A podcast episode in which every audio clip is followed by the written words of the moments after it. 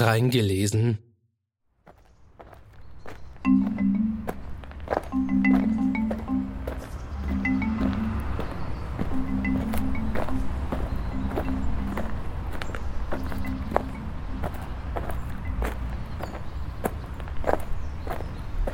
Er bat mich, ein kleines Päckchen in die Karl-Luisen-Straße zu bringen, zu einer gewissen Familie Brockhaus.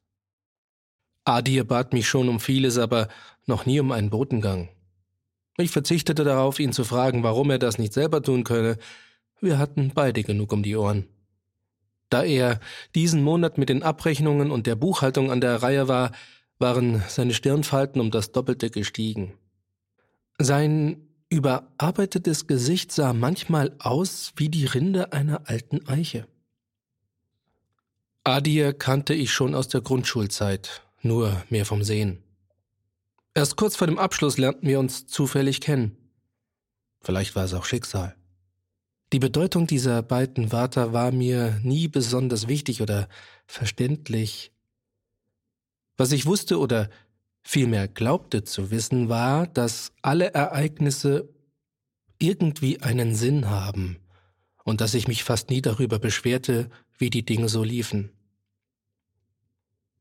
Als ich losging, war es fast Mittag.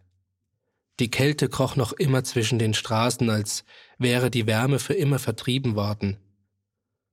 In meiner Fantasie tauchte plötzlich ein sehr großes gepanzertes Reptil auf, ähnlich einer Echse, das statt Feuer aus dem Rachen mit jedem Atemzug eine Eiseskälte aus dem seitlich gelegenen Kiemen strömte. Ein ganz normaler Vorgang, ohne böse Absichten. Es wirkte eher tapsig und unbeholfen und kam mir außerordentlich fehl am Platze vor, so wie die Kälte in meinen Gliedern. Ich schüttelte den Kopf, um wieder klarzukommen. Heute früh lag über der ganzen Stadt dichter Nebel. Vielleicht war das auch der Grund für die Hartnäckigkeit der Kälte. Ein erstes Zeichen des unaufhaltbaren Winters. Ich dachte komischerweise an nebligen Tagen mehr über mein Leben nach als an sonst einem Tag. Vermutlich liegt es daran, dass die Wege nicht mehr zu sehen sind, so als ob das bisherige Leben langsam zu verschwinden drohte. Alles wird verdeckt durch den weißen Schleier. Die Häuser, die Plätze, die Menschen, die Straßen, die Orientierung. Manchmal stelle ich mir vor, dass wenn der Nebel verzogen ist, eine ganz neue Landschaft oder Szenerie entstanden ist. Wo vor kurzem noch ein langgestrecktes Tal den Blick zum Horizont gewährte, ragt nun eine hohe Mauer aus dem Boden. Vor dieser Menschen Räuberleiter bauten, um zu schauen, was hinter dieser Mauer liegt. Oder vielleicht wollten sie auch vor irgendetwas flüchten. Kann man sein altes Leben einfach so hinter sich lassen? fragte ich mich. Wer sagt, wer sagt, dass es einfach ist? Erst dann begriff ich, dass nicht der Nebel so ein unheilvolles Gefühl in mir wachruft, sondern durch die daraus entstandenen Gedanken das Unheilvolle hervorbeschwor. Wollte ich auch ein Räuber sein und, und einfach so verschwinden? So wie der Nebel, jedes Mal, ohne dass ich es bemerkte, nur noch eine blasse Erinnerung wurde. Ich musste wohl den ganzen Weg nicht viel mitbekommen haben, denn ich kam genau in die Karl-Luisen-Straße an, als sich mein Nebel im Kopf auflöste. Ich kannte diese Gegend genauso gut wie den Rest der Stadt, aber, aber schön war was anderes. Eine breite Straße, zu beiden Seiten Parkplätze, einzelne Bäume, die ihre knochigen Herbstschatten an die Häuser warfen. Von den schwarzen Flecken gesäumte Fußwege, wovon viele dieser Flecken vermutlich aus Mündern gefallene Kaugummis waren und nun plattgedrückt ihre Existenz bewahrten. Kleine Kinder spielten Fangen um parkende Autos und ein Linienbus schwenkte gerade in die Straße ein und hielt an der gegenüberliegenden Haltestelle. Auf der einen Seite des Wartehäuschens kam eine riesige Whisky-Werbung zum Vorschein. Eine Frau, eine unnatürlich schöne Frau, saß einem nicht minder attraktiven Mann mit drei Tagebart gegenüber und schenkte ihm ein Glas Whisky ein. Er bedankte sich bei ihr mit einem verschmitzten Lächeln. Ein Satz kommentierte das Bild Jetzt eine Flasche Teachers Whisky öffnen und genießen. Irgendwie altmodisch, dachte ich. Mit dem Blick auf das Bild fiel mir das Päckchen wieder ein. Ein Wunder, dass ich es noch in der Hand trug. Es, es war relativ leicht, rechteckig und es hätte gut eine Flasche edlen Tropfen dort hineingepasst. Erst jetzt fiel mir auf, dass die Frau S. Brockhaus in der Hausnummer 78 wohnte. Na prima. Ich stand vor der Hausnummer zwei und gegenüber war die eins. Ich hatte es sowieso nicht eilig und da meine Arbeit in der Firma so gut wie erledigt schien, schlenderte ich gemütlich weiter. Nach den Hausnummern zu urteilen, hatte ich drei Viertel der Strecke hinter mir, als ich auf ein Geschäft aufmerksam wurde, über dessen Eingang geschrieben stand türkischer Spezialitätenladen. Der Laden machte auf mich den gleichen Eindruck wie alle anderen Dönerläden auch. Der Duft von Fett und Falafel stieg mir in die Nase. Mein Magen begann mich anzuknurren vor Hunger. Riesige Speisekarten überwucherten die Häuserwand und durch die Luke für den Straßenverkauf tönte für hart erprobte Nerven türkische Popmusik. Ein freundlich grinsender Mann tauchte auf der Bildfläche auf. Was darf es für dich sein? Ich bestellte spontan genauso grinsend Zigarren, Käse, Börek. Mir fiel prompt der Whisky wieder ein. Ich setzte mich auf eine Bank und gab mich dem wohligen Gefühl hin, in diesem Augenblick alles zu haben, was ich mir wünschte. Während ich verträumt aß, stieg mir eine nachdrückliche Erinnerung über den Nebel zu Kopfe. Vor Jahren war ich mit meiner damaligen Freundin beim Skifahren in eine Nebelbank geraten. Anfänglich fühlte ich ein in mir unbekanntes Angstgefühl aufsteigen, ein beklemmendes Gefühl des Ausgeliefertseins wie ein Gefängnis nur ohne Gitterstäbe. Das Einzige, was wir voneinander mit unseren Augen erkennen konnten, waren unsere Silhouetten.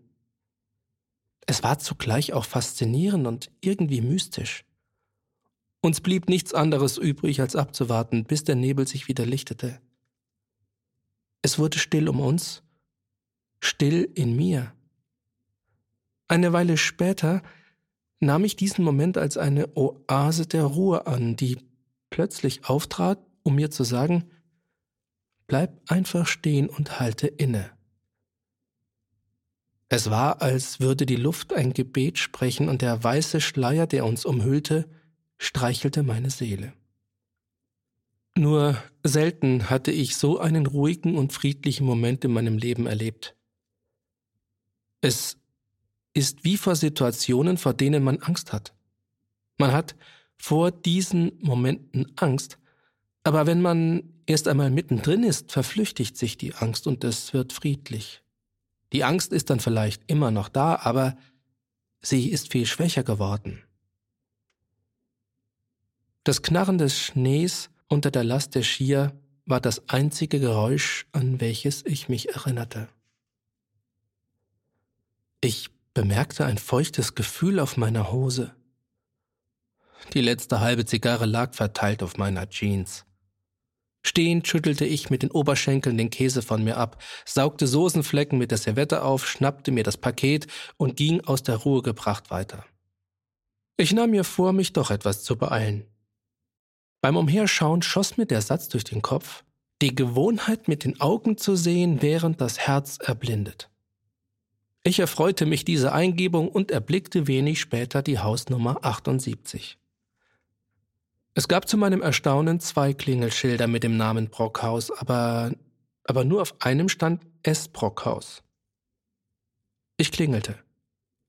Ich klingelte ein zweites Mal. Während ich auf die Sprechanlage starrte, passierte nichts. Unruhig schaute ich zu den Fenstern hoch und ein zitternder Vorhang gab eine alte Dame preis, die ihr Fenster öffnete. Guten Tag. Zu wem wollen Sie? Fragte sie mit freundlicher Stimme. Guten Tag. Ich habe ein Paket für Frau Brockhaus. Ah, das ist bestimmt für meine Enkelin. Ach, Sie sind auch Frau Brockhaus? meinte ich und lächelte. Sie nickte und sagte, dass Stefanie, somit war ihr vollständiger Name auch geklärt, verreist war. Schon vor zwei Wochen. Sie wüsste nicht, wann sie wiederkommt. Sie hätte sich nicht einmal verabschiedet, sagte sie ganz offen, mit einem wehmütigen Unterton. Könnte ich das Paket bei Ihnen lassen? fragte ich. Moment, sagte sie und verschwand vom Fenster und kam kurz darauf mit einem kaputten Regenschirm wieder. Eigentlich war das kein Regenschirm mehr, denn nur noch das Hauptgestänge mit dem Griff war erhalten geblieben. Die Haut des Schirms hatte vermutlich ein Sturm mitgerissen. Eigenartig. Sie beugte sich mit ihren Armen weiter nach vorne gelehnt aus dem Fenster ihrer Wohnung. Mit ihrer rechten Hand hielt sie den Regenschirm an der Spitze fest. Der automatische Türöffner ist kaputt und meine Beine sind es heute auch, sagte sie. Meine einfallsreiche Frau, dachte ich und freute mich über diese ungewöhnliche Situation. Ich fädelte das Paket an den zu mir zeigenden Griff und schon flog es in die Luft. Es knallte einmal gegen die Hauswand, bis es unversehrt in die Hände der alten Dame gelangte. Guter Einfall, sagte ich. Ja, nicht? sagte sie kichernd und freute sich wie ein junges Mädchen. Vielen Dank und noch einen schönen Tag Ihnen. Danke, das wünsche ich Ihnen auch. Naja. Ah ich war zufrieden und kaufte mir aus dem Spätshop gegenüber ein Radler und setzte mich erleichtert in die Sonne. Zum ersten Mal an diesem Tag strich ein warmer Wind über meine Haut. Es fühlte sich an wie eben ein warmer Wind auf der Haut.